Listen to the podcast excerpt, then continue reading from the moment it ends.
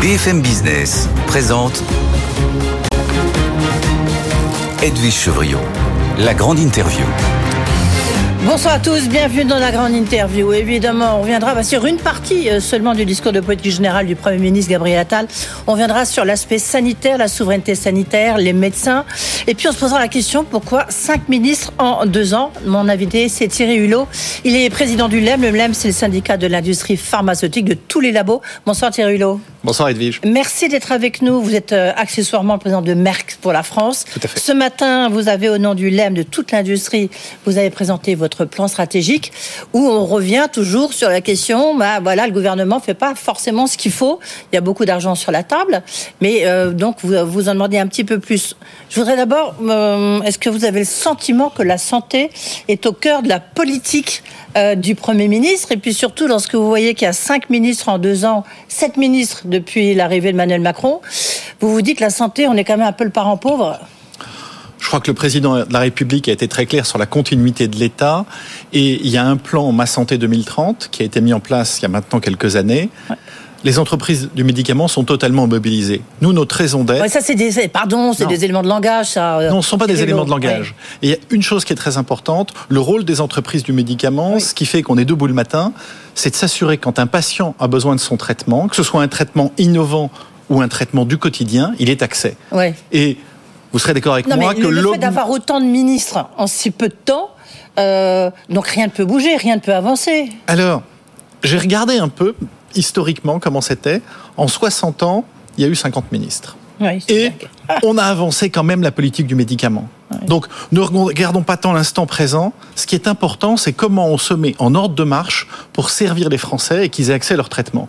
Et pour ça, Ah. le LEM, non seulement est mobilisé, mais a présenté un plan d'action en trois étapes ce matin. Ben oui, mais en même temps, attendez, pardon, on va revenir sur votre plan stratégique, vous inquiétez pas, euh, Thierry Lowe. Mais regardez la pénurie de médicaments. Elle a jamais été, vous me dites, on fait tout pour que le matin, quand on se lève, les médecins, les, les, les, les malades puissent être soignés.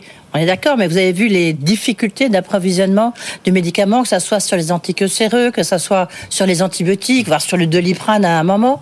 C'est, quand même fou. Les, les chiffres sont sortis, là, selon l'Agence de sécurité du médicament. C'est 5000 signalements de rupture de stock. Non. Bah Ce si, c'est juste ça devant moi. C'est 5000 signalements de tension. Qu'est-ce que Bah, c'est qu'une je lis tension la phrase de rupture de stock et risque de rupture selon un bilan de l'Agence de sécurité Voilà. du médicament publié vendredi. Vous voyez Alors, pour avoir lu le rapport en détail et la publication en détail, qu'est-ce qu'il y a eu? Maintenant, dès qu'il y a une tension d'approvisionnement, on doit le déclarer à l'agence pour pouvoir mettre ensemble, avec toutes les parties prenantes, un plan d'action. Il y a eu 5000 déclarations, c'est une augmentation, et je m'en réjouis, parce que ces 5000 déclarations ont permis de prendre, mettre des actions en place, et les véritables ruptures, il y en a eu encore trop, il y en a eu 1000, mais c'est moins que l'année d'avant. Donc, le fait de la transparence, que chaque laboratoire, en pleine responsabilité, quand il y a une tension, on le déclare, permet d'éviter certaines ruptures. Mais donc c'est ce qui explique, hein, ces signalements ont plus que doublé, Oui. tout à fait. 168 et 128% pardon. Oui. Et c'est bien parce que ce que l'on prône au sein des entreprises du médicament, c'est la transparence. Parce que quand l'information est disponible, ensuite on peut se mettre autour de la table et travailler. Mais c'est un problème de quoi? C'est ça en fait que je ne comprends pas très bien. Enfin, je suis pas la seule. Les Français comprennent pas très bien. Les pénuries, c'est un sujet extrêmement complexe. Oui. On avait d'ailleurs présenté tout un plan de lutte contre les pénuries au gouvernement au mois de- d'avril dernier. La première cause des pénuries, c'est la complexité de fabrication d'un médicament. Laissez-moi, si vous voulez, prendre un exemple qui vient de ma propre entreprise. Notre principal anticancéreux. Pour le fabriquer, il y a 100 ingrédients différents. Il y a 20 étapes de synthèse. Il y a 20 libérations de l'eau à chaque étape de synthèse. Il y a plus de 100 contrôles qualité. Donc, il suffit qu'il y ait une étape qui grippe et le process prend du retard. On a 10 sites Oui, mais pourquoi industriels c'est pire en pire? Parce que, bien sûr, mais la, la fabrication d'un médicament, je veux dire, ça a toujours été un peu la même. Évidemment, ça se sophis- sophisticatise. Enfin, bref, c'est pas très français ce que je dis. Ça se complique. Alors, non seulement ça se complique, mais ça évolue tout le temps. Oui. Il y a 20 ans, on n'avait pas la même traçabilité qu'aujourd'hui. Euh, et ce que l'on voit, c'est la demande mondiale en médicaments a augmenté plus rapidement que la construction d'usines. Donc oui, il y a des tensions. Tensions liées d'un côté à la complexité de fabrication, deux à la complexité réglementaire. On entendait encore le Premier ministre appeler à un choc de simplification en se faisant écho des, propos du président de la République. Il faut un choc de simplification dans la réglementation du médicament. Oui. Laissez-moi vous donner un exemple. Un produit est en tension en France. Il y a des stocks en Allemagne.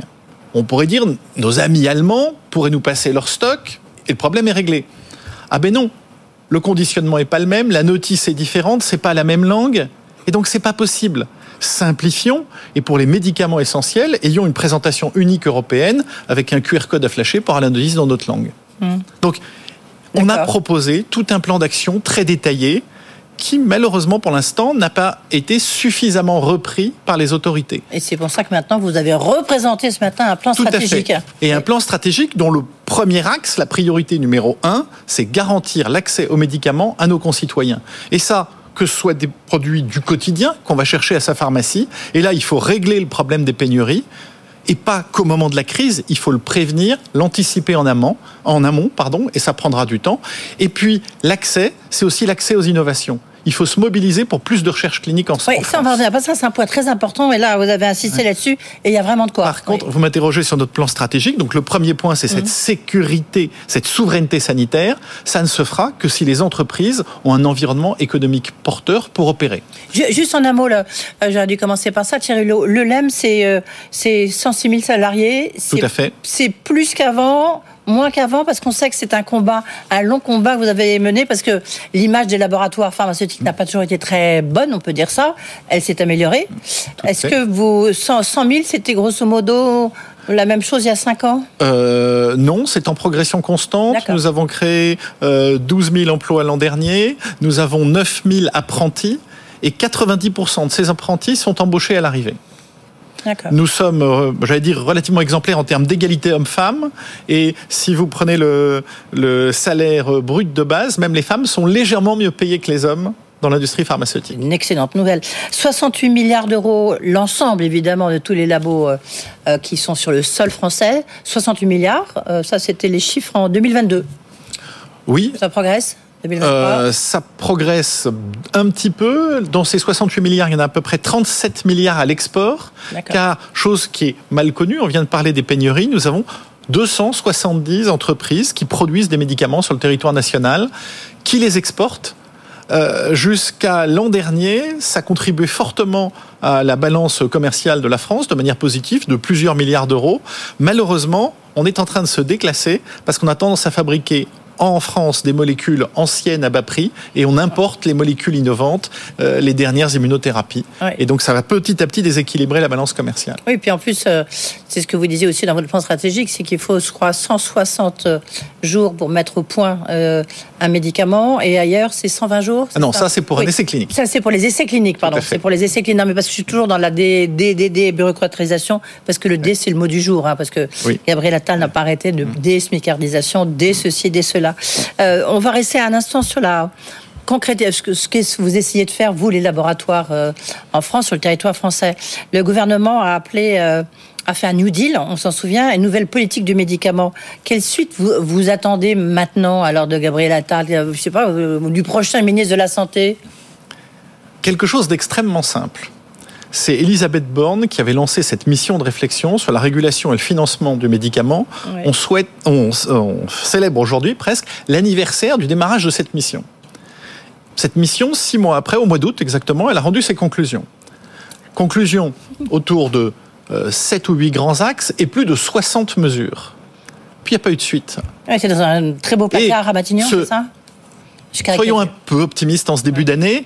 Il n'y a pas eu de suite. J'espère que le gouvernement qui finit de se mettre en place prendra le relais, car il y a urgence à agir. Dans ces 60 propositions, le LEM a dit que nous serions au rendez-vous de ce New Deal, que nous voulons contribuer pour faire avancer l'accès des médicaments pour nos concitoyens. C'est pourquoi ce matin, j'ai présenté en conférence de presse nos trois grands axes, comme je le disais, souveraineté sanitaire, soutenabilité économique des entreprises, et puis aussi responsabilité sociétale. Car aujourd'hui, une entreprise du médicament ne peut pas euh, agir, évoluer sans être totalement éco-responsable dans un programme de décarbonation pardon, euh, et, bien entendu en accélérant la transition numérique. Ce sont ces trois axes que nous allons porter auprès du gouvernement qui vient d'être nommé ou qui est en cours de finalisation de nomination, avec des propositions sur ça, chacun de ces axes très concrètes que nous allons faire. Mais sur le plan de la souveraineté sanitaire, Qu'est-ce que vous allez là Vous allez rencontrer euh, le, prochain ministre ou la prochaine ministre, parce que ça, On dit que ça pourrait être une femme qu'on connaît bien ici. Qui Bah, il y a déjà une ministre du Travail et de la Santé qui est nommée, Voilà. que nous avons demandé à rencontrer. Et vous l'avez toujours pas rencontrée? Elle vient d'être nommée. D'accord. Non, non, mais enfin, en même temps, c'est vous qui vous pesez lourd, hein, parce que vous êtes l'ensemble de toute l'industrie pharmaceutique. Donc, euh, elle aurait pu vous rencontrer. Ça viendra. Ça viendra. Bon. Euh, Est-ce que le- sur cette pénurie de médicaments, dans votre plan stratégique, qu'est-ce que vous avez proposé concrètement? Donc, euh, nous avons un plan pour lutter contre les pénuries qui a trois volets. Qu'est-ce que l'on fait? Quand la pénurie est là, quand on est en situation de crise Et là, il faut fluidifier l'information. Oui, c'est ce que vous disiez tout à l'heure. D'accord. Oui, il faut s'assurer ben, qu'un médecin, sur son écran, il y a un pop-up qui dit attention, vous prescrivez ce traitement, il n'est pas disponible. Par contre, il y a une alternative. Il faut un meilleur partage de l'information entre tous ceux qui détiennent des stocks. Oui, ça c'est ce que vous disiez tout à l'heure. Moi, je pensais presque plutôt aux, aux médecins. Comme vous dites, quand il y a le pop-up qui doit sortir, sauter sur son ordinateur, j'entendais quelqu'un ce matin qui disait, mais non, mais à la limite, il faut qu'ils disent, euh, bah, là, là, il n'y en a plus de tel antibiotique, donc on va prendre, je vais vous, je vais vous donner un autre antibiotique. Vous voyez, c'est qu'il y ait plus de, de fait. relations, en fait, parce que c'est eux qui font les ordonnances. C'est rendre l'information transparente à tous les acteurs de la chaîne. Hmm. Pour ça, il faut connecter tous les systèmes. Le LEM a proposé, le LEM a mis en place il y a quelques années un système qui s'appelle Track Stock, qui permet entre les industriels de savoir le niveau des stocks. On le partage avec la- l'agence du médicament, la NSM. On propose d'aider à le rendre également connecté au système des réseaux de distribution pour avoir une meilleure visibilité et puis de s'assurer que le pharmacien d'officine ait aussi l'information en temps réel, ce qui prendra un peu de temps et à terme il faudra que le médecin prescripteur l'ait. Ça, ça permettra de gérer la crise quand il y a une pénurie. Mais le gros du travail, et ça prendra des années, c'est comment éviter les pénuries d'arriver. Et là aussi, nous avons fait dès le mois d'avril dernier des propositions au gouvernement. Oui, c'est ça. Vous attendez, en fait, vous avez votre feuille de route. Le problème, c'est que pour l'instant, vous n'avez pas de répondant en face, quoi. Mais Mais ça viendra. Soyons optimistes. Nous, nous restons mobilisés parce qu'il faut tordre le cou à ce problème. Ouais. Mais en même temps, il y a un autre problème, puisqu'on parlait de pénurie, il y a eu un gros problème, on s'en souvient, sur le doliprane. On parle de souveraineté euh, euh, sanitaire, et puis Sanofi, qui est censé être un grands, grands labos français, vend euh, sa, sa branche grand public avec le doliprane, et ça, ça, euh, fin 2024. Est-ce que c'est pas un peu contradictoire? Alors, vous comprendrez que je ne commande pas sur la stratégie d'une entreprise. Non, mais c'est là, pas c'est mon énorme. rôle. Vous voyez, je veux dire, c'est c'est pas n'importe quoi. ça ne met pas en cause ou en risque la souveraineté sanitaire sur cette molécule-là. Pourquoi? Celui qui reprendra l'entreprise continuera d'assurer la production et on n'a jamais euh, produit autant de doliprane qu'en ce moment. Euh, Les équipes de Sanofi pourront vous donner les chiffres exacts. Euh, Et il n'y a d'ailleurs pas d'état de rupture à l'instant où je vous parle. Oui, mais il y en a eu. C'est pour ça que je vous pose la question, parce que justement, c'était un des médicaments un peu emblématiques de cette question de pénurie de mé- médicaments. Mais donc, ça veut dire, et ça fera le lien aussi, vous parliez d'attractivité du territoire pour des laboratoires comme Merck, comme d'autres de l'industrie pharmaceutique. Si Sanofi vend sa plus grande branche grand public, enfin sa grande branche publique, ça veut dire que la France n'est ne- n'est plus attractive, n'est plus assez attractive? Ouais. Quand je vous disais il y a un instant, notre deuxième axe prioritaire, c'est la soutenabilité économique. Ça adresse exactement ce sujet-là. Qu'est-ce qu'on voit en France? On va publier dans quelques semaines une étude sur la fiscalité de l'industrie pharmaceutique française. C'est le record européen. Les entreprises pharmaceutiques en France qui font des profits sont en moyenne taxées à 60%. C'est bien au-delà. Une fois qu'on a payé l'impôt sur les sociétés, il y a sept taxes sectorielles qui s'appliquent à cette industrie, dont la fameuse clause de sauvegarde. Alors c'est un jargon ex- extrêmement technique pour les auditeurs. En gros, si le budget médicament voté par le Parlement est dépassé, nous en rendons 70%. Et l'idée est que l'an prochain, on en rendra 90%. Donc cet impôt qui n'existait pas il y a 10 ans représente 1,6 milliard à l'heure actuelle. Alors, mais ça étouffe les entreprises, ça n'incite pas à faire de la recherche en France, ça n'incite pas à aller construire une usine en France. Et si vous êtes, comme la moitié des adhérents des entreprises du médicament, une PME, qui fournit 36% des médicaments essentiels, dont le coût unitaire est de 25 centimes, elle est où votre marge de manœuvre pour aller décarboner, pour mettre une chaîne de production plus rapide, plus puissante, pour lutter contre les pénuries? Il faut recapitaliser pour permettre à ces PME, à ces entreprises qui assurent nos traitements du quotidien, de vivre. Oui. Tiens, justement, sur de PME, de laboratoire indépendant, euh, Thierry Hulot, souvent le président du LEM, c'est un, c'est un président de, d'une filiale souvent d'un grand laboratoire comme vous l'étiez maire, mmh. votre prédécesseur, je ne sais plus dans lequel c'était, mais enfin c'était aussi un grand groupe. Euh, il y a combien de laboratoires encore indépendants en France? Des PME comme vous dites? Alors, il n'y en a plus beaucoup parce que là il y en a encore qui viennent de se vendre. Il y a euh, au sein des entreprises du médicament un peu plus de 270 laboratoires. Mmh. La moitié sont des PME et je n'ai pas le chiffre exact en tête, mais je dirais, plus d'un tiers sont encore indépendants. Alors, ce sont des petits laboratoires, mais qui sont indispensables. Ils fabriquent 70% des analgésiques qu'on utilise tous les jours. Là, l'impact, parce que ça, c'est lors de sa conférence de presse qu'a tenu cette fois-ci le président de la République. Euh, il a parlé de, il a beaucoup insisté et justifié le fait de doubler la franchise de médicaments qui passe de 50 centimes à 1 euro. Quel impact économique ça a pour vous? Est-ce que vous, est-ce que vous pensez que ça aura un impact pour les Français? Donc ils vont peut-être moins consommer de médicaments. Est-ce que ça a un impact économique pour vous? C'est pas l'impact économique qui m'intéresse. Ce qui m'intéresse, je suis pharmacien de formation, c'est qu'un patient, il prenne le bon médicament quand il en a besoin et qu'il n'en a pas besoin, il ne le prenne pas. Qu'est-ce qu'on voit aujourd'hui? En moyenne, un Français achète 40 boîtes de médicaments par an. Ah et deux sont jetées. Ah oui, Ces deux boîtes-là, elles seraient restées sur les étagères d'une pharmacie, ben, ça aurait évité des pénuries pour d'autres de nos concitoyens. Donc, il faut tous qu'on se responsabilise un peu plus. Et c'est vrai qu'on a toujours cet adage, ah oui, mais la santé n'a pas de prix. Elle n'a pas de prix, mais elle a un coût. Et la responsabilité de chacun d'entre nous en tant que citoyen à une juste consommation aidera, notamment dans les pénuries, évitera les erreurs médicamenteuses, permettra à tous d'avoir accès au traitement. Mais est-ce que vous êtes favorable à ce moment-là à ce qui se passe notamment en Grande-Bretagne, mais pas que? C'est-à-dire c'est qu'on vend un médicament euh, à l'unité. C'est-à-dire que, par exemple, je, je, je, je parle, je, témoigne, j'ai une infection pulmonaire, on me change tout le temps de médicaments, je me retrouve avec un énorme sac de médicaments qui ne sert plus à rien, alors qu'ils sont tout neufs. Si on m'avait donné juste euh, pour les 5 jours, les 10 jours d'antibiotiques, ben, voilà, ça aurait été formidable. Mais on dit que les laboratoires euh, sont opposés en France. Alors, c'est pas une, une question d'opposition, c'est que c'est l'exemple type de la fausse bonne idée. D'accord. Qu'est-ce qui va se passer? Le pharmacien va passer un temps fou à sortir le comprimé de sa cupule en plastique pour le mettre dans un sachet en papier. Imaginons qu'on découvre après qu'il y ait eu un problème de qualité et qu'il faille faire un rappel de l'eau. Il n'y a plus de traçabilité. Donc on perd toute la sécurité sanitaire qu'on a mis en place. Ça ne fera aucune économie à la sécurité sociale.